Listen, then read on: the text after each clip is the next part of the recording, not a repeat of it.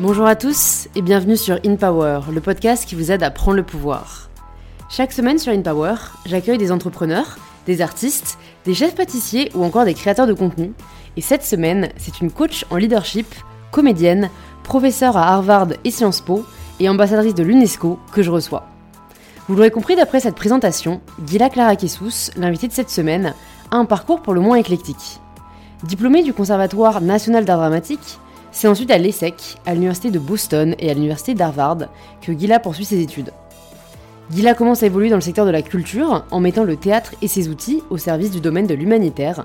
En parallèle, elle commence également à enseigner l'histoire du théâtre à Harvard, et c'est là qu'elle découvre les enseignements de Tal Ben-Shahar, un des maîtres de la psychologie positive. Gila développe alors de nouvelles cordes à son arc et devient coach en leadership pour des grands dirigeants et dirigeantes, aux côtés de son engagement pour les femmes et pour la paix, qui lui vaut de devenir artiste ambassadrice pour la paix de l'UNESCO. Dans cet épisode, on aborde des sujets passionnants comme l'art de la négociation, l'optimisation de notre potentiel ou encore l'intelligence émotionnelle. Gila nous partage les conseils et pratiques qu'elle met en œuvre auprès des dirigeants qu'elle accompagne, et je trouve que cet épisode mêle à merveille théorie et pratique. Si cet épisode vous plaît, c'est en laissant 5 étoiles sur Apple Podcast ou sur Spotify que vous pouvez soutenir le plus le podcast et me faire savoir que vous appréciez une Power. Vous pouvez aussi vous abonner pour ne pas rater les prochains épisodes, c'est gratuit et ça, c'est quand même cool. Je vous remercie sincèrement par avance pour votre soutien et je suis ravie de vous inviter à rejoindre cette conversation avec Gila Clara Kissous. Bonjour Gila. Bonjour. Bienvenue sur InPower. Je suis très heureuse de te recevoir sur le podcast. Tu as un profil euh, hyper éclectique. Mais la première question que je pose à tous mes invités, c'est de se présenter de la façon dont ils le souhaitent.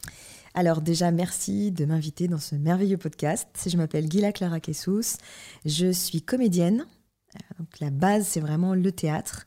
Et très rapidement, j'ai voulu mettre le théâtre au service de ceux qui n'ont pas de voix, des personnes qui ont du mal à prendre la parole en situation post-traumatique, donc des survivants, notamment de génocide, des femmes victimes d'excision. Et donc pour ce faire, j'ai dû euh, passer par la case euh, commerce. Donc j'ai fait euh, l'ESSEC, l'école de commerce, pour travailler la production culturelle. Et puis une fois que j'ai su comment produire des spectacles en donnant la parole à des personnes victimes de violation des droits de l'homme, eh je suis partie aux États-Unis pour faire un doctorat à l'université de Boston sous la direction d'Elie Wiesel, donc le prix Nobel de la paix pour toujours savoir comment aider à mieux prendre la parole, à mieux impacter en fait son public grâce à des techniques de théâtre. Puis après le doctorat avec Elie je suis partie au Congo, je suis partie au Rwanda, je suis partie euh, vraiment pour essayer d'aider des populations et voir si ce que j'avais trouvé dans mon doctorat pouvait être appliqué euh, dans d'autres cas de, de, survie. Et là, Harvard Université m'a demandé d'enseigner un cours qui s'appelle Théâtre et droits de l'homme, que j'ai commencé à enseigner. Et c'est lorsque je vais commencer à enseigner à Harvard que bah, je sens que j'ai emmagasiné trop de témoignages, le burn-out me guide, enfin, je, sens que je tombe hein, dans le burn-out. Et euh, quand on enseigne à Harvard, on peut prendre n'importe quel cours gratuit. Et je regarde dans le catalogue, je me dis qu'est-ce que je peux prendre? Et là, je vois un cours sur le bonheur. Donc je me dis, bon, en bonne française, euh, ça doit être du pipeau. Euh, donc pas très convaincu et je le prends et là je rencontre Tal Ben Shahar, le professeur de bonheur justement à l'université d'Harvard et là ma vie change. Il me permet justement de, reprendre la dignité, on va dire la, le vrai rapport à soi euh, que chaque personne mérite en fait, même des personnes qui veulent tout donner dans leur travail, qui sont passionnées au point de s'oublier. Et euh, en fait, ben, c'est lui qui va me redonner le, goût euh, de mon métier en, prenant conscience de l'importance de soi dans la transmission. Et, c'est grâce à lui, en fait, que je vais faire ensuite le tournant vers le coaching.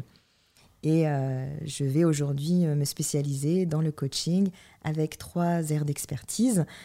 La psychologie positive, la négociation, parce que j'ai eu la chance aussi de travailler avec William Horry, qui est le professeur de négociation qui a inventé le win-win le fameux gagnant-gagnant, la négociation raisonnée, et Paul Ekman, l'intelligence émotionnelle. Donc Paul Ekman, il travaille beaucoup sur l'intelligence émotionnelle et, tout ce qui va être euh, détection du mensonge. Donc il voit les émotions sur le visage et il va pouvoir euh, bah, nommer les émotions et comprendre justement comment gérer des obstructions, euh, des comportements difficiles comme manipulation passivité, agressivité. Donc voilà, si on doit retenir quelque chose de, cette présentation un peu longue, et je m'en excuse, c'est vraiment que le théâtre va rester, on va dire, une colonne vertébrale. Et aujourd'hui, j'enseigne encore Sciences Po, Harvard. À Sciences Po, euh, je fais partie de l'équipe euh, pédagogique d'un master qu'on vient de lancer qui s'appelle le master d'intelligence situationnelle, basé aussi sur des techniques de, théâtre et d'improvisation. Euh, l'humanitaire, c'est pour ça que j'ai un titre d'ambassadrice de l'UNESCO, puisque je continue toujours à travailler euh, avec des populations euh, en difficulté sur l'art de, prendre la parole. L'artistique, parce que je mets en scène, je joue, et puis je fais aussi pas mal de scénographie au niveau des marques, et puis bien sûr le coaching, puisque aujourd'hui je reste encore très, très active dans le coaching, on va dire secteur privé et secteur public aussi. Ok, super. Non, mais c'est génial. J'aime bien les longues présentations comme ça. J'ai beaucoup de choses à piocher. Bon, il y a beaucoup de questions que je me pose, mais on va dire que j'ai commencé par celle que je me pose le plus. C'est par rapport à, alors, l'homme que tu as cité. J'ai pas envie d'écorcher son nom. Est-ce que tu peux le redire pour être sûr que je le prononce bien? Ben Shahar. Tal Ben Charar. Ouais. Ok, super, je vais essayer de le retenir, Monsieur Charar, sinon je dirais. Euh, mais est-ce que, bah, pour le coup, moi qui suis un peu dans le secteur euh, de développement personnel, mhm. alors je sais pas si je peux dire de la psychologie positive, mais en tout cas qui m'intéresse à ces sujets, c'est la première fois que j'entends son nom. Est-ce que peut-être pour les personnes qui ne le connaissent pas, tu peux euh, le présenter et peut-être nous partager les principaux enseignements et ses principaux apports? Avec grand plaisir. Alors Tal Ben-Shahar n'a pas inventé la psychologie positive. C'est Martin Seligman dans les années 2000, tu sais, qui va venir avec cette expression-là, psychologie positive. Martin Seligman est médecin et lui il va essayer de montrer que on peut essayer de définir la médecine ou en tout cas l'idée d'une pathologie à l'inverse plutôt que de se dire on va toujours étudier par rapport à une personne qui va mal pourquoi elle va mal eh bien, il se dit qu'il doit exister une psychologie positive, c'est-à-dire qui te fait pas revivre le traumatisme, mais qui va aller vers l'avant, qui va aller dans le futur et essayer de maximiser tes ressources. Tal Ben Shahar, lui, euh, eh bien, c'est un grand sportif. Il était champion, je crois, champion du monde de squash. Et c'est alors qu'il est en titre pour encore un nouveau euh, titre de champion du monde qu'il va se faire une grande blessure. Et donc, à partir de là, il va devoir euh, on va dire, se, tourner vers euh, les études. Il va entrer à l'université d'Harvard. Il est euh, euh, israélo-américain. Et c'est à Harvard Université où il va commencer à réfléchir sur qu'est-ce que c'est le bonheur et réaliser que, bah, en fait, lorsqu'il était champion du monde, quand il réussissait les compétitions, il y avait quelque chose qui l'animait où il n'était pas forcément heureux. Donc c'est vraiment intéressant parce que il prend bien sûr euh, l'expérience personnelle qu'il a et ensuite il va vraiment faire un gros travail de vulgarisation. S'il y a un livre que je conseille euh, aux personnes qui nous écoutent, c'est vraiment l'apprentissage de l'imperfection puisque l'apprentissage de l'imperfection va vous aider à pouvoir répondre à tout ce qui est syndrome de l'imposteur ou surtout pour les femmes le syndrome euh, de la bonne élève, mm. hein, de notre côté très, très perfectionniste. Et en France, ben, on reste encore avec le mot bonheur comme un mot tabou et on parle plus volontiers euh, de perfectionnisme ou d'imperfection plutôt que de bonheur. Parce que pour toi, les deux sont liés du coup euh, Profondément. Qu'est-ce que serait le bonheur, la, la, la science d'accepter l'imperfection? Je pense que le bonheur, c'est vraiment de pouvoir être sincère et authentique dans euh, la relation à l'autre, sans peur d'agression de l'autre et sans peur d'agresser l'autre. On dit toujours que l'assertivité, c'est ni hérisson, ni paillasson, et je pense qu'en fait, c'est ça, c'est n'être ni dans la volonté d'écraser l'autre, le hérisson avec les piquants, ni paillasson, c'est-à-dire la volonté de s'excuser alors qu'on nous frappe. Mmh. Donc trouver le juste équilibre avec cette idée de bonheur où on peut s'affirmer, dans la sincérité, dans l'intégrité, l'authenticité, et avoir en fait en face quelqu'un qui fait la même chose et être d'accord de ne pas l'être. Et surtout ça, accepter le désaccord et continuer à marcher ensemble, même si on n'est pas d'accord sur certaines choses. Ok. Et du coup, qu'est-ce que, qu'est-ce que tu apprends pendant cette année ou plus Enfin, j'imagine qu'après, il y en a eu plus, mais en tout cas, cette première année où tu étudies le bonheur euh, aux côtés de, de Tal Ben Charar, c'est ça? Bravo yes. Euh, qui, qui, qui, te permet, en fait, de sortir de cet état de, de burn-out ou de presque burn-out dans lequel tu étais? Alors, pour moi, ça a été vraiment un travail de révélation où tout d'un coup, moi qui ne vivais que pour mon travail, quand j'étais sur scène, c'était vraiment là où je donnais la parole aux personnes qui étaient euh, euh, survivantes. Donc je sentais qu'il y avait une mission, euh, je mettais en scène ou alors même j'interprétais certains rôles. Donc je donnais tout. Et puis quand je refermais la porte sur moi, c'était vide à l'intérieur. Euh, il n'y avait rien d'intéressant. Et puis surtout, au niveau émotionnel, dès que je commençais à avoir des petits problèmes de cœur, euh, boyfriend et autres, je me disais, mais enfin, Gila, comment tu oses commencer à sentir les larmes qui te montent aux yeux? Tu as eu devant toi des personnes qui t'ont raconté des choses horribles, des personnes qui ont perdu toute leur famille. Comment tu oses, toi, commencer à pleurer pour des petits bobos de rien? Donc j'étais complètement bloquée au niveau émotionnel.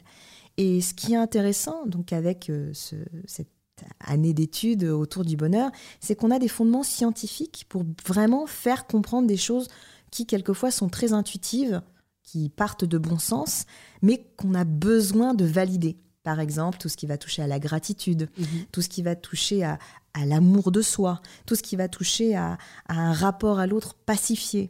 Voilà, des choses qui sont très simples, mais qui, dans notre société, euh, sont assez, je vais dire, euh, décriés et surtout euh, tournés au ridicule. Mmh, Aujourd'hui, celui qui est heureux, c'est l'imbécile heureux, c'est mmh. Monsieur Pignon. D'accord? Mmh. C'est vraiment celui qui est l'idiot, quoi, celui qui se contente de peu.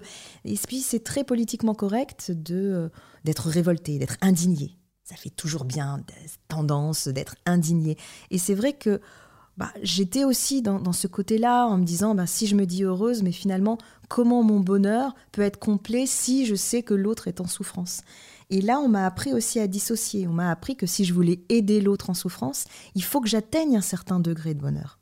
Et donc, il y avait une vraie déculpabilisation et une vraie compréhension au niveau bah, neuroscientifique mhm. de ce qui se passait à l'intérieur de moi lorsque je prenais conscience de moments de bonheur, qui sont pas des moments de nirvana où on plane, mais qui sont des moments intenses pour nous permettre d'être plus présents.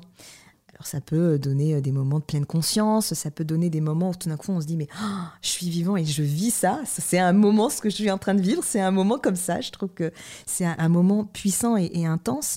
Et donc bon, je peux vous donner par exemple, si ça t'intéresse, un exercice qu'on faisait en classe pendant l'année où j'ai suivi ce cours de bonheur. Donc c'était fondé très scientifiquement. Hein. Il y a vraiment grosse recherche, niveau médical, niveau neurosciences, niveau psychologie, niveau psychothérapie, histoire, sociologie. Donc la psychologie positive, ça mêle plein plein de matières. Donc voilà un exercice qu'on faisait. Il fallait qu'on le fasse deux fois par semaine, au même endroit, à la même heure pour ne pas brouiller les résultats.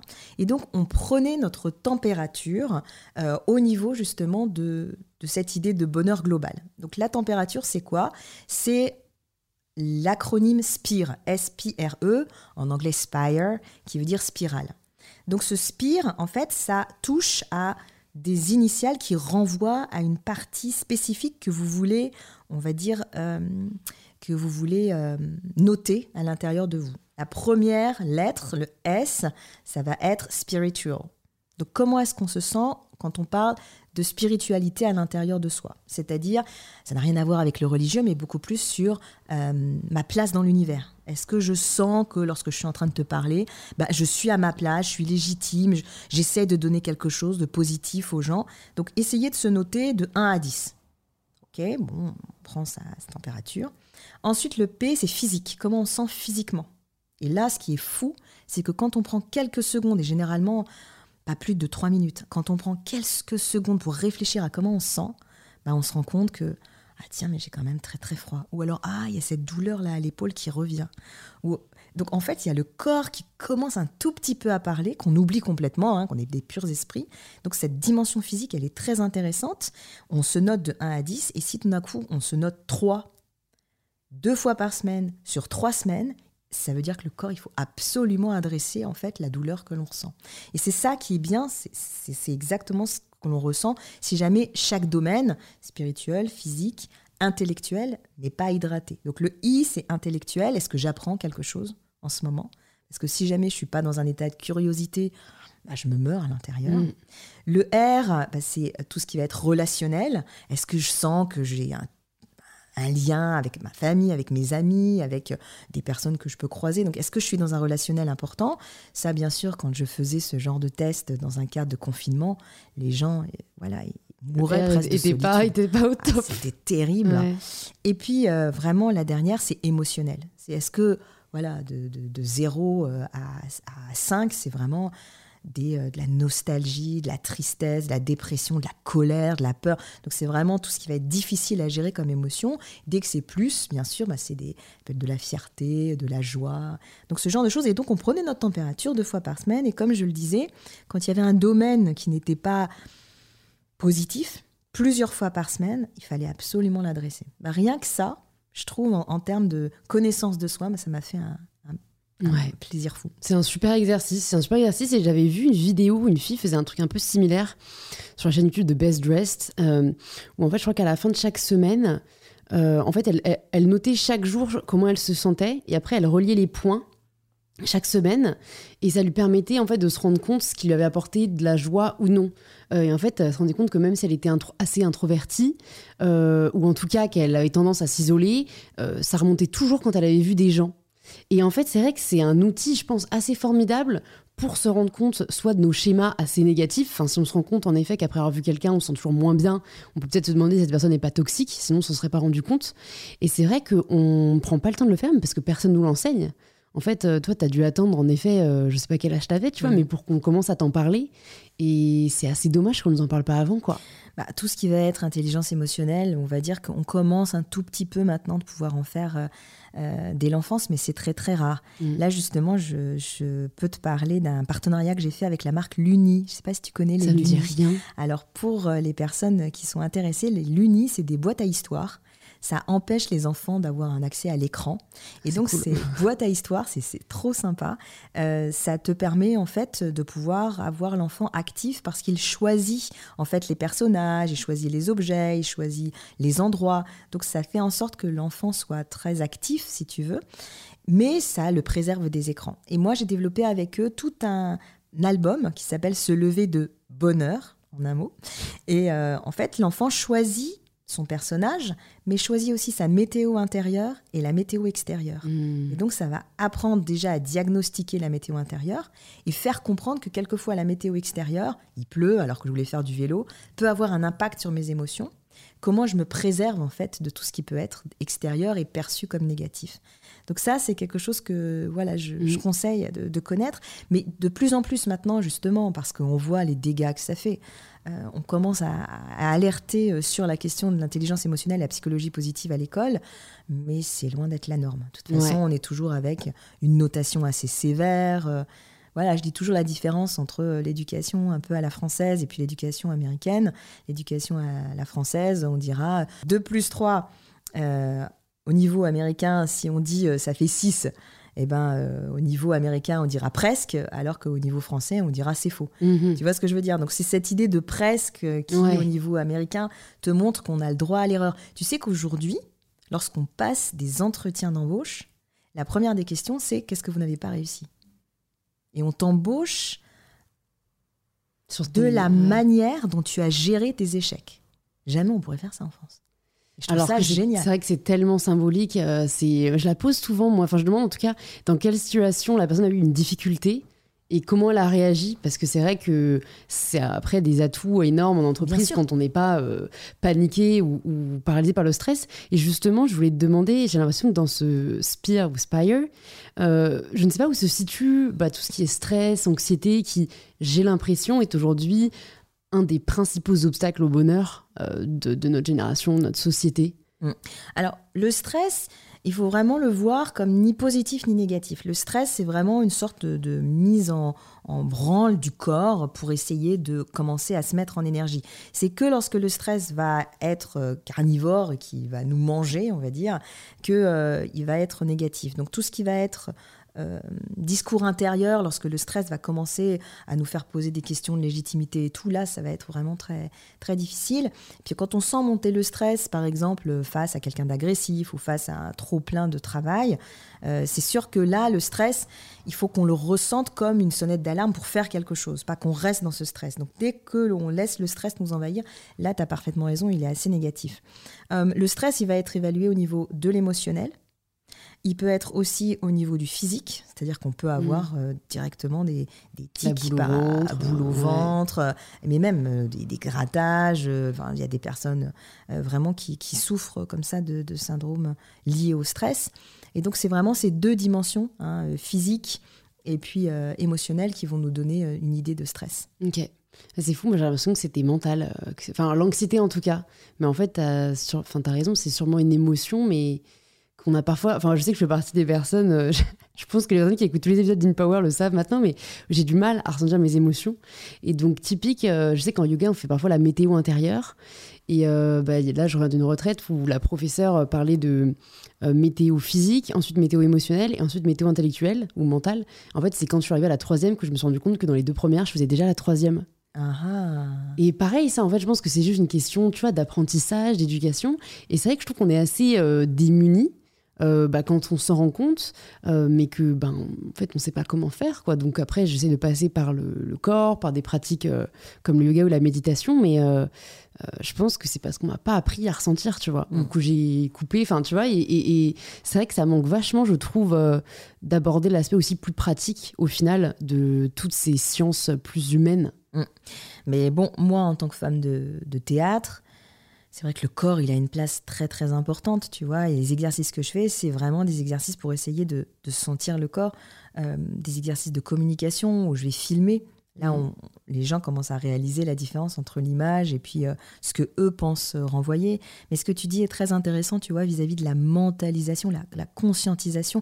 Et moi, je trouve que tu vois, même dans la méditation, il y a quelque chose où il faut absolument descendre dans le corps. C'est vraiment ce qui est le plus difficile.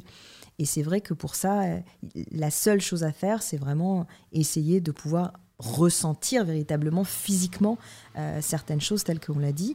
Et c'est pour ça que c'est important, comme tu le dis, de, noter euh, certaines émotions où tout d'un coup on sent qu'on est très impliqué. dans les entreprises, par exemple, quand je dois coacher des, dirigeants ou autres, c'est vrai que quand ils veulent montrer qu'ils sont impliqués, bah, il y a un gros, gros travail, si tu veux, d'incarnation tu vois. Donc montrer que le corps aussi suit. Mhm. Et quelquefois, en fait, on est tellement déconnecté entre la tête d'un côté et le corps de l'autre, c'est très très difficile à, on va dire, réimbriquer. À réimbriquer, c'est fou.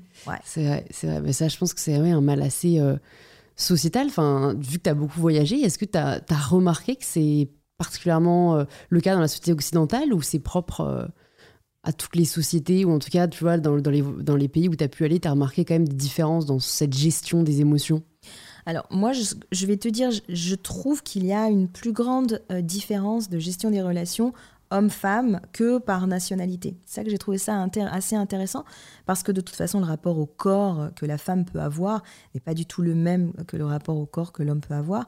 Et donc, je trouve que, tu vois, cette question qui est liée à l'émotion, qui est liée aussi à la connexion corporelle, euh, elle est plus pour moi euh, liée à, au, genre, euh, au genre que liée à la nationalité dans les contextes dans lesquels j'interviens, que ce soit en Asie, que ce soit Moyen-Orient, que ce soit en Europe ou aux États-Unis, on reste quand même, en tout cas la population que je coach reste assez intellectuelle. Donc c'est vraiment des personnes avec euh, euh, des, euh, on va dire, des contextes d'avocats, de, banques, de maisons de luxe. donc on est vraiment dans, on va dire, le, corporate avec une importance de l'intellect. C'est pour ça quand j'apporte le corps, pour eux c'est vraiment un moment où ils peuvent se reconnecter. Mais je vois toujours en fait des, façons de se positionner très différentes entre les hommes et les femmes, euh, puisque là, en termes émotionnels, euh, en termes d'intelligence émotionnelle, bah, l'émotion interdite pour les hommes, c'est la tristesse, et l'émotion interdite pour les femmes, c'est la colère. Une femme qui est en colère, c'est une femme qui est hystérique.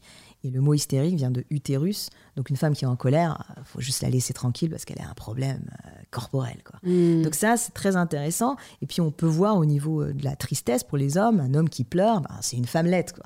Donc c'est très intéressant. On dit long sur quand même la vision de la ah, femme. Hein. Terrible. La pire chose qu'on peut lui dire, c'est que c'est une femmelette. Euh. Et donc moi, c'est vrai que tu vois, c'est des, choses que j'ai beaucoup approfondies. on fait beaucoup de choses aussi avec le Woman Empowerment.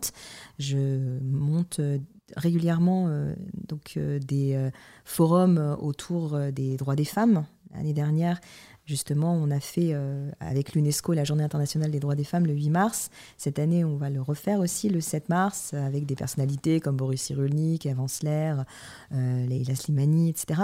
Donc, c'est quelque chose qui se fait en distanciel. Et euh, j'invite ben, tout le monde hein, à pouvoir se connecter le 7 mars euh, sur mm. euh, le serveur de l'UNESCO. Et le 8 mars, justement, ben, je sortirai un livre qui s'appelle Ensemble pour les droits des femmes chez Gallimard.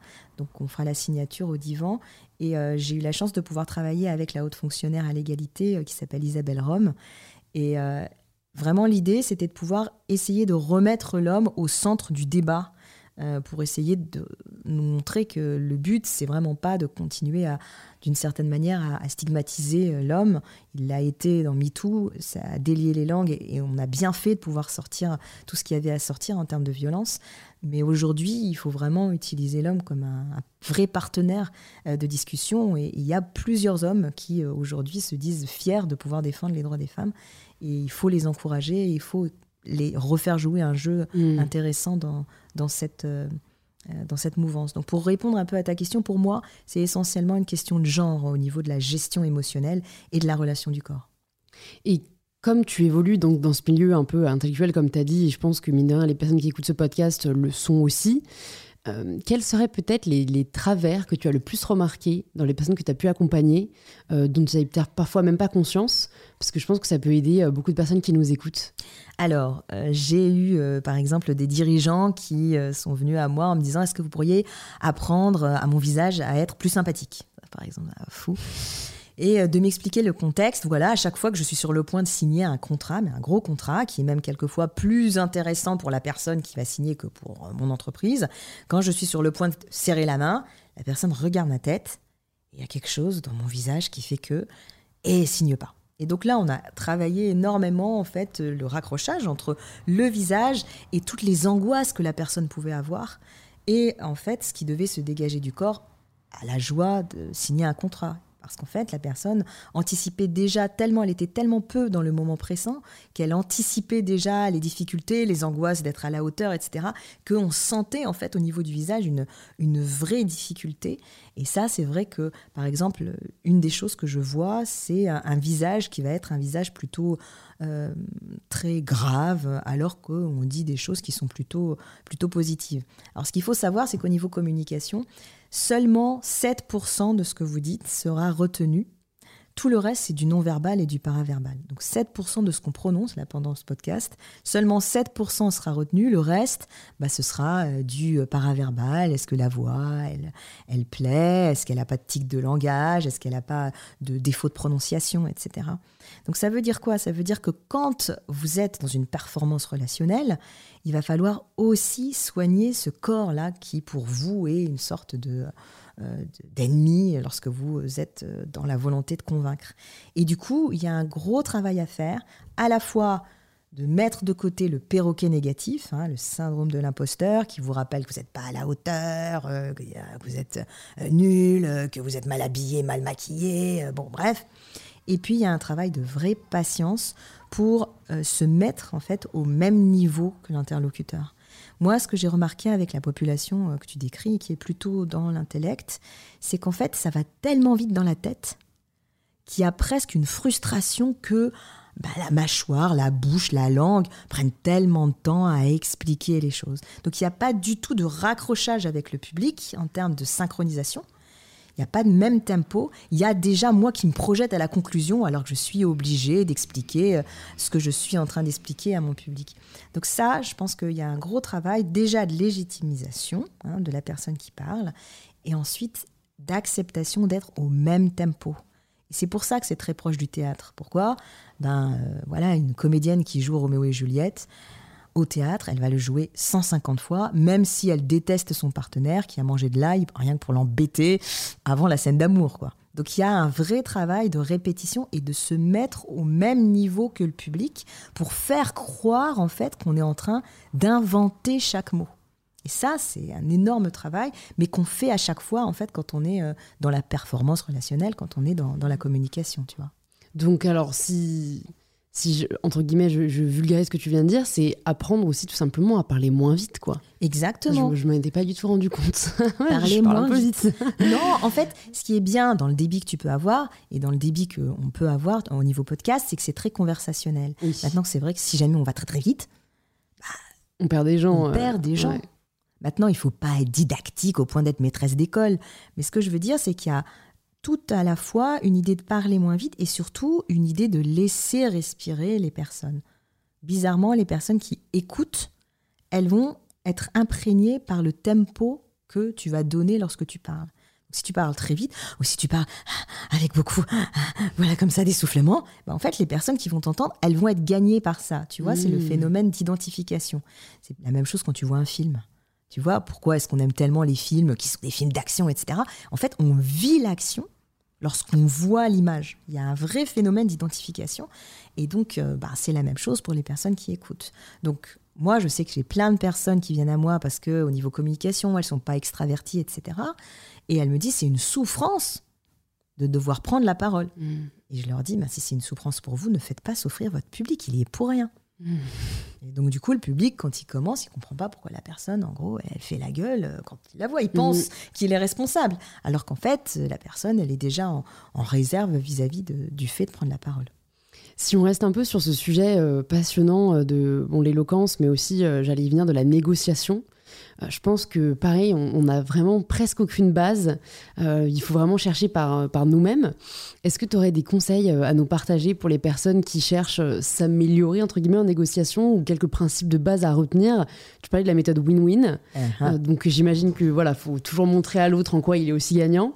Mais c'est vrai qu'à part ça et euh, un tip que j'ai retenu, un conseil que j'ai retenu du livre euh, How to Win Friends and Influence People de Dane Carnegie, c'est ça, Mhm. qui est, qui est vraiment génial. C'est génial. Vraiment, j'ai retenu alors plusieurs choses. C'est déjà beaucoup appeler les gens par leur prénom parce que la- le prénom est la plus belle chose entre guillemets qu'ils ont. Euh, leur faire dire oui avant de demander ou de d'arriver à la négociation. Et, euh, et je crois que c'est les principaux qui me viennent là. Mais donc, je pense que tu en as beaucoup d'autres à nous partager. Alors, avec plaisir pour partager ça, une première des choses. Connaissez William Ury, U-R-Y, qui est vraiment le pape de la négociation. C'est lui qui a créé le fameux Getting to Yes, qui est le livre de référence pour comment réussir sa négociation. Une fois que vous avez connu William Ury, lisez ce livre, The Positive No, en français Savoir dire non, comment refuser sans offenser. Ça va vous ouvrir des champs d'exploration absolument fabuleux et surtout, ça va vous faire prendre conscience de comment contourner les comportements d'obstruction, passivité, agressivité, manipulation. Ça devrait être un petit manuel de survie parce que moi, lorsqu'on me demande de coacher en entreprise avec tous les jeux de rôle que je peux faire, etc., c'est essentiellement vers ça qu'on me demande d'aller. Comment je gère un boss qui est passif-agressif Comment je gère des collaborateurs qui sont passifs et qui veulent pas travailler Donc il y a en fait toute cette question-là de négociation, qu'on va dire une négociation quotidienne. Maintenant, euh, si j'avais à vous donner un conseil, ce serait le suivant. William O'Reilly rappelle, on ne peut pas rentrer en négociation sans avoir ce qu'on appelle une BATNA. La BATNA, Best Alternative to Negotiated Agreement, c'est en français la MESOR, meilleure solution de rechange.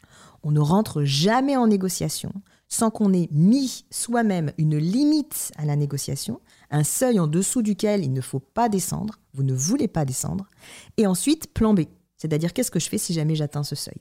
Pourquoi? Parce que si jamais vous n'avez pas ça, vous allez rentrer dans la négociation et ça va être une question de survie. Mhm. C'est-à-dire, ah, euh, finalement, le deal se fait pas, qu'est-ce que je fais? Bah, Je retourne et je vais, pleurer chez moi.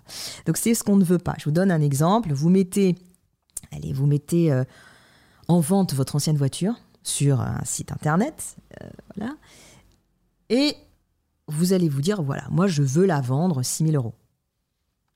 Quelle est ma mésor Quelle est la limite en dessous de laquelle je ne veux pas la vendre? Bah, Cette limite, on va dire, ça va être 4005. Si j'ai quelqu'un qui me propose 4002, ce que je vais faire, c'est je vais faire mon plan B, c'est-à-dire je vais le donner à ma cousine, et elle, comme elle travaille euh, dans un centre de beauté, elle me donnera accès à plusieurs... euh, Mais vraiment, c'est toujours comme ça, peu importe la négociation, même salariale. Essayez de se dire quelle est ma mésor, quelle est ma batna. Et ça, c'est vraiment le meilleur conseil que je peux vous donner. Toujours avoir seuil de négociation, plan B. Toujours ça en tête. Ok. Bah écoute, c'est, je pense que ça va aider pas mal euh, des auditeurs et des auditrices, donc merci pour le conseil. Avec plaisir. Je vais revenir maintenant un peu sur les débuts, mais bon, écoute, il n'y a, pas de chronologie particulière sur le podcast. Mais pour parler un peu de ton intérêt, ta passion pour le théâtre, euh, comment est-ce qu'elle est née?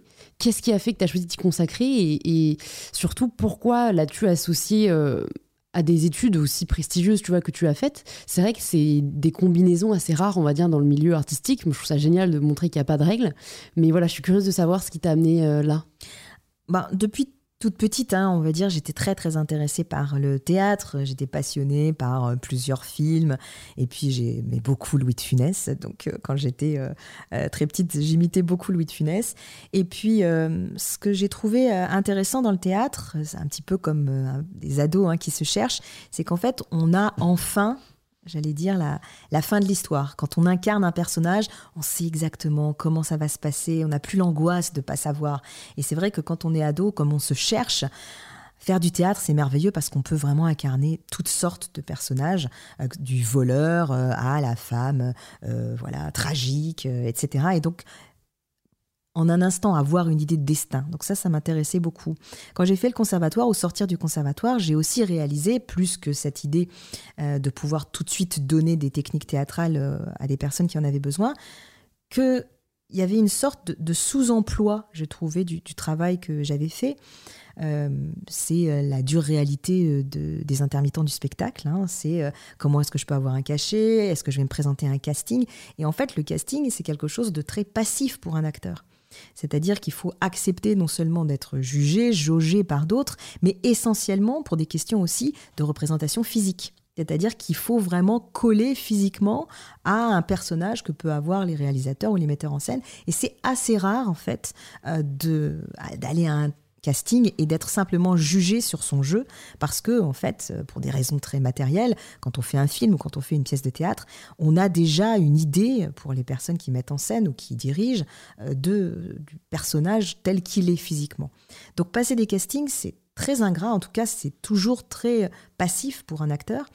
Sans compter ensuite les autres possibilités, j'allais dire, de, de, gagner euh, des, des cachets. Ça peut aller de faire des goûters euh, déguisés en fées ou je ne sais quoi. Enfin, c'est vrai que c'est assez compliqué et euh, la, la, profession a beaucoup souffert dans le cadre de la Covid. D'ailleurs, euh, je veux citer un travail que je fais avec mon amie Claire-Sophie Beau, qui a monté un programme justement avec Pôle Emploi pour aider à montrer aux comédiens tout ce qu'ils sont capables de faire en plus du théâtre. Parce qu'en fait, quand on est comédien, quand on a fait le conservatoire, mais pas que, quand on est comédien et qu'on veut se destiner à ça, on a une idée aussi qui est très proche de celle de l'art absolu. On veut pas commencer à générer d'argent. Et moi, je sais que lorsque je me suis inscrite à l'ESSEC après le conservatoire, j'avais beaucoup de personnes autour de moi qui me disaient Mais qu'est-ce que tu vas te commettre avec des gens dans le commerce? Tu mm. vas aller te, voilà, mettre les mains dans le cambouis alors que toi, tu es destiné à... Et c'est vraiment, en fait, ce, cette espèce de décalage des mondes où à chaque fois, il a fallu compartimenter. Quand on fait du théâtre, on doit se destiner à une on va dire une, destinée justement théâtrale. Quand on fait euh, commerce, on doit absolument être euh, dans un département euh, de corporate. Et moi, j'ai voulu vraiment casser ça en montrant que ben, ce que j'ai appris dans le théâtre, ce sont des méthodes pour bien dire et pour transmettre en fait quelque chose avec un impact. Donc pourquoi déjà ne, pas, ne pas les utiliser à des personnes qui en ont besoin, des personnes qui en ont souffert? Et pour ça, bien sûr, pourquoi ne pas se renseigner sur comment produire ce genre de spectacle? Donc si tu veux, c'est un cheminement pour moi qui a été euh, un tâtonnement, une volonté aussi d'avoir euh, le culot, de pouvoir décloisonner différentes choses et euh, avancer tout simplement. Mm. Je sais que voilà, je suis passée par la case aussi Hippocagne et Cagne, et c'est vrai que lorsque je suis arrivée euh, à l'école de commerce, aujourd'hui ça va un peu mieux en termes de transdisciplinarité, mais euh, à l'époque vraiment on m'a dit vous, vous, êtes une traîtresse en fait. Vous, vous, sortez de la littérature, donc vous êtes une traîtresse, vous, ne vous destinez pas à l'école normale supérieure. Et moi, j'ai fait la passerelle, je me suis retrouvée admise sur titre à l'ESSEC et j'en étais très, très contente. Et je suis très heureuse, je suis très reconnaissante aussi à ce que j'ai appris euh, en école de commerce, parce que même si j'ai pas eu l'intelligence émotionnelle qui m'a été appris, on m'a donné un vrai socle pour pouvoir me, voilà, m'en sortir euh, dans, la vie. Donc aujourd'hui, cette formation-là avec Pôle Emploi, elle aide les, euh, les comédiens et comédiennes à, réaliser leur utilité publique, leur utilité sociétale. Mhm. Pas obligé, il faut pas oublier que cette population, elle a, elle a été quand même déclarée non utile, hein, non mhm. utilité euh, euh, première. Alors qu'en fait, ce sont des personnes qui sont absolument doués. Mm. Le théâtre, c'est une synergie de différentes disciplines. Il faut juste essayer de pouvoir dénouer le fil et réaliser qu'il y en a qui vont au théâtre plus pour euh, le côté recherche d'un personnage, il y en a qui vont au théâtre plus euh, pour le côté, euh, on va dire, décor, costume, il y en a plus pour le côté psychologie, il y en a plus pour le côté corps. Et donc, du coup, en, dénouant ces fils, on trouve que le théâtre, c'est un, endroit artistique qui regorge de richesse et qu'il faut redonner la fierté et l'utilité publique euh, à ces intermittents. Hmm. C'est passionnant, mais c'est vrai que en fait, euh, les gens ont encore vachement de mal avec les étiquettes parce que bah, c'est vrai que toi, au final, tu, as les étiquettes entre guillemets euh, littéraires, artistiques, paix. Euh, bonheur maintenant, euh, coach. Donc je trouve ça super de recevoir sur le podcast des personnes qui décloisonnent un peu les secteurs parce que en fait, enfin du coup, tu es une rôle modèle, tu vois. C'est c'est en grâce à des parcours comme les tiens que des personnes peuvent se dire mais en fait c'est possible, en fait il y a pas de règles et, euh, et tu le prouves merveilleusement bien et pour en parler justement plus de l'aspect paix, donc tu es maintenant ambassadrice de l'UNESCO, est-ce que tu peux nous dire comment ça s'est fait et comment se sont passées ces premières années à mettre du coup le théâtre à disposition des personnes qui ont vécu quand même des, tu nous racontais des épreuves terribles. Euh, c'est vrai que je pense que pas mal de gens se demandent du coup comment tu l'as utilisé et comment après tu l'as mis à disposition l'UNESCO. Alors, en fait, euh, j'ai été euh, repérée euh, lors d'un spectacle que j'ai fait avec mes étudiants à l'université d'Harvard.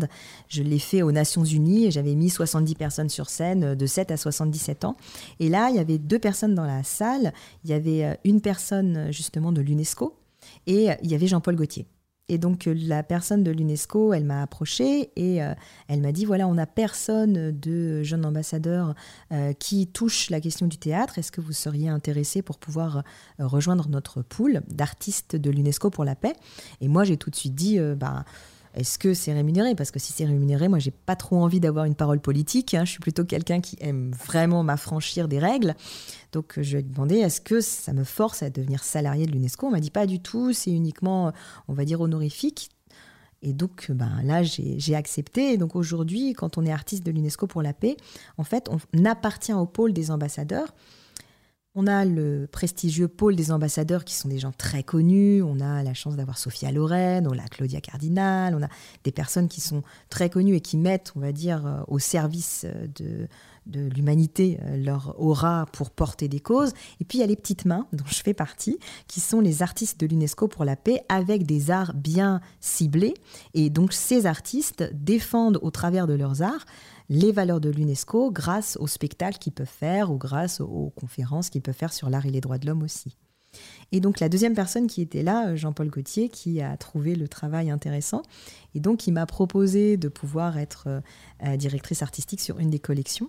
Et donc ça a donné lieu à, plusieurs collabs que j'ai pu faire avec des marques, où là j'ai ou été directrice artistique, ou alors j'ai été euh, designer invité pour customiser des produits. Et donc, j'ai pu travailler avec Le Tanner pour les 115 ans. J'ai pu travailler avec Claudie Pierlot, Balzac Paris, Cartier. Donc, plusieurs, euh, plusieurs marques qui m'ont demandé comme ça de pouvoir venir donner non seulement la garantie UNESCO, mais surtout toujours, puisque c'est la condition pour laquelle je travaille, lever des fonds pour des associations qui sont tracées pour qu'on puisse bien voir que l'argent va là où il faut.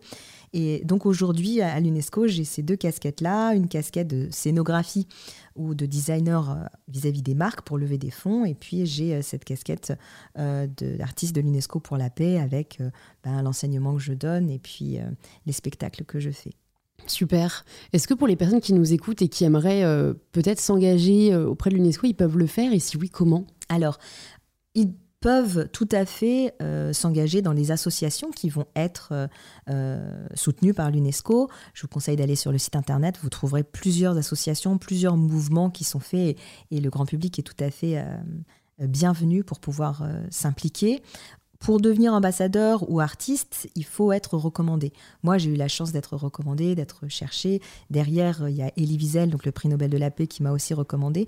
Donc c'est vrai que du coup, ça a demandé un, travail euh, pour eux de, fléchage, je dirais. Mais pour tout ce qui va être engagement, euh, vraiment, je vous invite à regarder le site. Il y a énormément de choses. On a euh, des départements qui touchent à l'éducation, qui va toucher aussi à des thématiques comme l'eau, par exemple, qui est une thématique importante. Aujourd'hui, moi, je travaille sur quatre pôles. Euh, la, Journée internationale des droits de, de la femme, pardon, Journée internationale des droits des femmes. et non, elle n'existe pas pour les hommes. Exactement, non, c'est des droits humains. Tu sais que maintenant on utilise de plus en plus les droits humains et plus les droits de l'homme pour justement. Parler de la déclaration bah, ouais, ouais, ouais, pour essayer d'arrêter le côté. dans la Constitution. On est d'accord. Parce que bah, du coup, moi j'ai fait des recherches pour euh, mon livre aussi, que j'écris un peu sur un sujet euh, similaire. et, si je me souviens bien, il y a eu cette proposition de réformation, de, réforme, pardon, de la Constitution, mm. euh, enfin de la Déclaration universelle des droits de l'homme pour l'appeler euh, des droits humains et ça a été refusé. Ah, ça a été refusé, bah tu vois, tu me l'apprends. Et je pense que ça date déjà d'il y a quelques années, donc je pense que d'ici euh, à mon avis, un ou deux, on pourrait retenter. Ah j'espère, j'espère. faut absolument. Ça, sera très symbolique, mais ça, ça entraînera des, je pense, des effets euh, ah, très concrets, quoi. C'est évident, c'est évident. Donc oui, je vais vous parler des aires de, d'activités dans lesquelles je suis. Donc euh, Journée internationale des droits des femmes. Je travaille aussi avec les Rohingyas, les réfugiés du Bangladesh, euh, avec Bibliothèque sans frontières. Donc un gros travail avec ces personnes-là qui sont réfugiées. et puis je travaille aussi avec les femmes excisées du Congo. Là, on a fait une lecture avec euh, Francis Huster, le comédien, euh, sur euh, ces questions-là, sur les violences sexuelles qui ont été faites au Congo. Et je vous conseille, si vous êtes intéressé, de regarder le site des femmes qui propose une bibliothèque et des conférences absolument incroyables. Et le dernier livre que j'ai enregistré, c'est le livre de Tatiana Moukamire, qui euh, s'appelle Au-delà de nos larmes, parce que j'enregistre pas mal de livres, et ce livre-là a été vraiment bouleversant à lire. Elle décrit euh, les horreurs qui se passent au niveau du Congo, et ça, il faut le savoir, surtout quand on veut s'engager pour euh, les personnes qui nous écoutent. là, on a, on a vraiment besoin de vous. Et comment tu as réussi, tu en parlais un peu au début du podcast, à dépasser le, la contagion des émotions, j'allais dire, mais en tout cas, euh, tu vois, un degré d'empathie qui, au final, t'a énormément affecté, parce que c'est très difficile euh, d'entendre les horreurs qu'ont pu vivre euh, certaines personnes. comment on t'a fait et comment on peut faire, justement, pour aider sans y sacrifier nous-mêmes notre santé mentale Je mm. pense que c'est un vrai sujet. Ouais, c'est une très belle question. En fait, la différence euh, entre un acteur et euh, quelqu'un qui a vécu une euh, histoire, c'est qu'en fait, quelqu'un qui a vécu une histoire, quand on le met sur scène, quand il raconte, il pleure. Un acteur, quand on le met sur scène, il va raconter l'histoire, il va faire pleurer. Et en fait, c'est cette transmission de l'émotion qu'il faut toujours avoir en tête quand on essaye d'impacter. En fait, les personnes qu'on essaye d'impacter ne sont pas là pour nous voir raconter nos propres, faire notre propre psychothérapie, nous voir raconter nos propres problèmes. L'idée, c'est toujours de se dire si je veux aider, plutôt que de me faire passer en premier, c'est-à-dire pleurer à l'écoute, être ce qu'on appelle en sympathie, c'est-à-dire souffrir avec l'autre personne, c'est vraiment essayer de comprendre et de voir comment est-ce qu'on peut être le plus utile. Ce qui m'a beaucoup aidé, et là je vous conseille aussi de regarder si vous êtes intéressé sur Internet, c'est d'avoir recours à des techniques qu'on appelle les techniques top techniques d'optimisation du potentiel. Les techniques top, elles ont été créées par un médecin militaire, une femme merveilleuse, qui s'appelle la docteure Edith Perrault-Pierre, et elle a créé vous pourrez regarder euh, sur Internet. Euh, le, le lien, c'est Réseau Top, je crois. Tu pourrais le mettre dans les notes du podcast. Tu le marqueras dans les, dans les notes. Et en fait, elle a créé une technique à base de respiration, visualisation, préparation réussite de la préparation mentale de la réussite. Elle a pu aider des pilotes de chasse, elle a pu aider euh, des survivants du Bataclan, elle a pu aider vraiment des, des, médecins urgentistes qui sont dans un stress terrible, qui doivent recueillir vraiment, on va dire, des, témoignages aussi horribles. Et vraiment, ces techniques-là m'ont beaucoup aidé à me préserver. Parce que ce que tu dis, et c'est très juste en fait, c'est la clé de la survie, c'est comment se préserver. Et pour ce faire, pour les gens qui sont passionnés dans la volonté d'aide à l'autre et qui sont, on va dire, hypersensibles, quand ils comprennent qu'ils aident mieux quand ils se sont préservés, c'est ce qui s'est passé avec Tel Ben Shahar, bah, tout d'un coup c'est la clé. Non seulement ils acceptent de pouvoir aller bien, mais en allant bien, ils permettent à l'autre d'aller mieux. Et ça, mmh. c'est magique. C'est vrai. Bah, super, ça fait beaucoup de références, je pense, qui peuvent être très utiles euh, aux personnes qui nous écoutent. Il y a une question que j'ai envie de te poser aussi, c'est comment aujourd'hui tu continues à progresser? Et c'est une question que je me pose pas mal, notamment pour les coachs, parce que vous aidez des personnes à progresser. Comment est-ce que toi, tu progresses? Alors déjà, il faut savoir qu'en tant que coach, il faut être supervisé. C'est-à-dire avoir des moments, on va dire, de euh, de purge, de catharsis, où toi-même, bah, tu dois euh, bah, poser des questions vis-à-vis de ton, euh, de ta façon de procéder, de tes propres méthodes. Donc ça, c'est quelque chose qui est nécessaire. Et moi, si tu veux, ben je lis, j'écoute et puis je me forme en permanence. Donc ça, c'est des choses qui sont absolument merveilleuses. Dernièrement, bien sûr, je suis devenue associée euh, de euh, Paul Ekman dans son Académie de l'intelligence émotionnelle. Donc j'ai suivi tout le parcours et je viens de terminer sur tout ce qui touche la détection de mensonges, puisque notre ami Paul Ekman, c'est le maître de la détection de mensonges. D'ailleurs, si vous êtes intéressé, vous pouvez voir la série Netflix qui est inspirée des techniques de Paul Ekman, Lie to Me dans lequel le profiler utilise les techniques de Paul Ekman pour détecter justement qui est coupable. Donc si tu veux, pour moi, ce qui me sauve, c'est, on va dire, la lecture, euh, les podcasts, bien sûr, mais également tout ce qui va être formation à d'autres techniques. En fait, ensuite, on va dire que ça fait un magma qui me permet de pouvoir me préserver, me pouvoir continuer aussi d'être très à jour vis-à-vis de comment aider et comment aider de façon moderne, actuelle et le mieux possible. Et puis, peut-être que là, ça s'entend pas, mais il y a tellement des fois où ça fait du bien de se taire.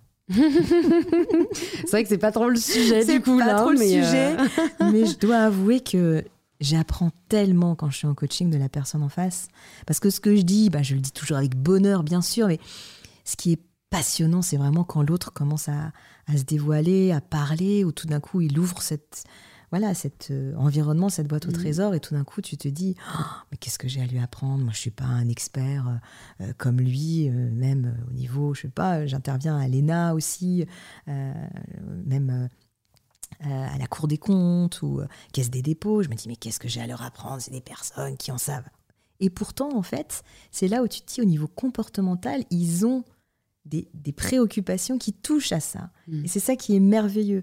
Donc vraiment, euh, moi, la façon dont je me préserve et la façon dont je m'étiole pas, c'est vraiment en étant le plus à l'écoute possible et surtout en étant dans, dans, la volonté de toujours me tenir à jour de, mm. de formation. Qu'est-ce qui a fait que tu as voulu rentrer en France? Parce que j'imagine que ça devait être quand même aussi un environnement euh, très euh, enrichissant, quoi, d'enseigner à Harvard, de pouvoir suivre des cours, euh, de faire tes activités en parallèle. Qu'est-ce qui a fait que tu as souhaité revenir? Alors, Sciences Po m'a proposé d'enseigner un cours théâtre et droits de l'homme. Donc, je faisais six mois à Harvard, six mois Sciences Po. Et puis, là, récemment, avec la Covid, je voulais aussi être assez proche de ma famille. Bon, je reste quand même une grande, grande fan, n'est-ce pas, de, de la France. Je reste française, profondément française. Et c'est vrai que pour moi, il y a un humour, il y a une subtilité. Je dirais presque qu'il y a aussi un côté sarcastique que je trouve très, très intéressant en France, qu'il n'y a pas aux États-Unis. Je trouve qu'aux États-Unis, la méchanceté, elle est plus directe, hein, elle est plus détectable. En France, on a quand même un art de la séduction comme un art euh, presque de la haine qui est beaucoup plus subtil. Et c'est vrai que du coup, ben, aider sur ça, parce que le sarcasme, c'est aussi de l'agressivité. Et l'agressivité, il faut savoir la gérer dans, dans, les entreprises, etc. Et euh, donc pour moi, c'était un, vrai bonheur de revenir. Ok. Bon, c'est pour notre plus grand bonheur aussi. Merci. Alors j'ai une question qui va peut-être être difficile pour toi, donc surtout ne te limite pas dans le nombre de recommandations. Mais si tu avais un livre à nous recommander, qu'est-ce que ce serait? Mhm. Un livre à recommander. Alors, bah, j'ai donné L'apprentissage de l'imperfection hein, de Tal Ben Shahar. J'ai donné euh, euh, Savoir dire non, euh, comment refuser sans offenser de William Oury. je pense que si j'avais un, vrai livre à, recommander, ce serait, on, va dire, un, roman que je trouve assez fascinant. La carte postale qui est sortie il y a pas longtemps. Qui m'a permis pour moi de faire un gros travail sur justement les faux semblants, comment réussir à, dépasser les stéréotypes. Donc c'est un livre que j'ai beaucoup aimé en termes de roman qui m'a fait voyager. Et puis en termes de développement personnel, Allez, je vais quand même citer un, livre parce que je le trouve formidable en termes de vulgarisation des principes de la psychologie positive. Euh, ça s'appelle euh, euh, Un tour chez mon coiffeur. Voilà, de Tal Ben Shahar, que je trouve très bien écrit. Et il nous montre comment est-ce que lui, quand il a des problèmes psy, il va chez son coiffeur. Et c'est son coiffeur qui lui donne des recommandations de psychologie positive. Donc je trouve que c'est très bien vu Et justement, le, livre euh, bah, a été écrit euh, par Tel Ben Shahar au moment où il voulait vraiment vulgariser la, euh, la psychologie positive. Donc oui, Un tour chez mon coiffeur, c'est un, livre que je vous recommande vivement. J'aime bien le, nom très décalé, c'est vrai qu'on ne s'attend pas à ce genre de titre, mais, mais c'est génial, je mettrai aussi ça dans les notes du podcast. Si tu pouvais entendre quelqu'un au micro d'InPower, qui est-ce que ce serait?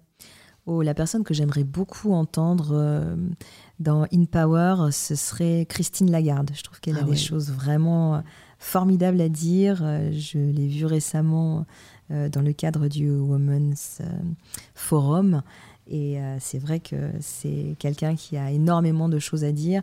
Je pense Christine Lagarde et puis Diane von Furstenberg, qui elle aussi, en termes de création et de créativité, a, des choses à apporter, je trouve, à l'humanité. C'est des voix comme ça qu'on a absolument besoin d'entendre. Et euh, ce serait merveilleux si tu pouvais les recevoir. Deux très belles recommandations. Écoute, je vais te poser euh, la dernière question du podcast, la question signature. Ça signifie quoi pour toi prendre le pouvoir de sa vie? Prendre le pouvoir de sa vie, pour moi, c'est réussir à reconnecter la tête et le corps, réussir à, à pouvoir reconnecter ses deux mains en étant en paix avec soi-même, c'est pas embêtant, c'est pas ennuyeux, au contraire, c'est un chemin que vous pourrez faire avec votre meilleur ami qui est vous, mais vraiment réconciliez-vous avec vous-même parce que ce pouvoir, il va être ensuite infini par rapport à tous les choix que vous pourrez faire sans faire plaisir aux autres, mais en continuant à vous faire plaisir avec vous-même. Super. Bah, écoute, merci beaucoup Gila pour tous ces conseils. C'était un podcast hyper enrichissant. Pour les personnes qui nous écoutent, qui veulent en savoir plus sur toi et sur ton travail, où est-ce que tu veux qu'on les redirige? Alors, bah, vous pouvez aller sur le site de l'UNESCO. Vous pourrez regarder euh, sur la Journée internationale des droits des femmes. Je serai euh, présente. Et puis, vous pouvez aussi, euh, bah, je vous donne rendez-vous, être présente à mes côtés le 8 mars en soirée à la librairie Le Divan de Gallimard. Et là, vous pourrez assister à la conférence de presse qu'on fera et puis euh, pourquoi pas vous intéresser au livre aussi ensemble pour les droits des femmes. Super, bah, merci encore Gila, à très vite. Merci à toi. Si vous entendez ce message, c'est que vous avez écouté l'épisode jusqu'au bout et pour cela je vous dis un grand merci. C'est peut-être que l'épisode vous a plu, inspiré ou touché et si c'est le cas, ça nous fait toujours très plaisir de voir vos stories en train d'écouter le podcast. Vous pouvez nous taguer UNESCO et mybetterself pour que l'on puisse le voir et interagir avec vous. Si vous souhaitez écouter d'autres épisodes inspirants, plus de 180 épisodes sont déjà disponibles sur InPower. Vous pouvez vous abonner directement au podcast sur l'application que vous êtes en train d'utiliser. Et je vous dis donc à très vite pour un tout nouvel épisode d'InPower.